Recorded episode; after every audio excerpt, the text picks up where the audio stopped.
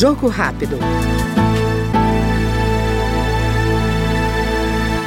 Relator do projeto que aumenta o limite de faturamento para enquadramento como microempreendedor individual, o deputado Darcy de Matos, do PSD de Santa Catarina, informa que a proposta prevê a implementação de um gatilho que corrige anualmente os limites dos microempreendedores individuais. O projeto propõe o aumento do teto dos MEIs de 81 para 144, autorizando contratação de dois empregados.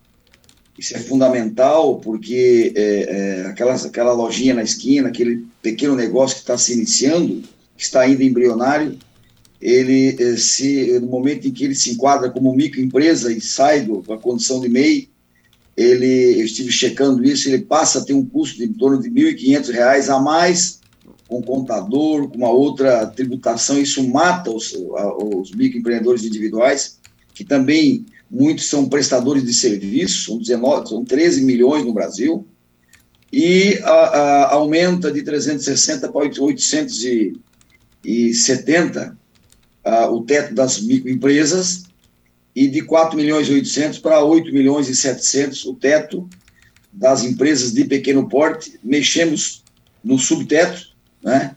e criamos um gatilho para correção é, desse, desse, desse, teto anualmente, para evitar o absurdo que aconteceu é, nesse momento, porque faz, fazem 16 anos que esse teto não é corrigido, e aí milhões de, de, de microempresas que estão no Simples foram desenquadrados, né?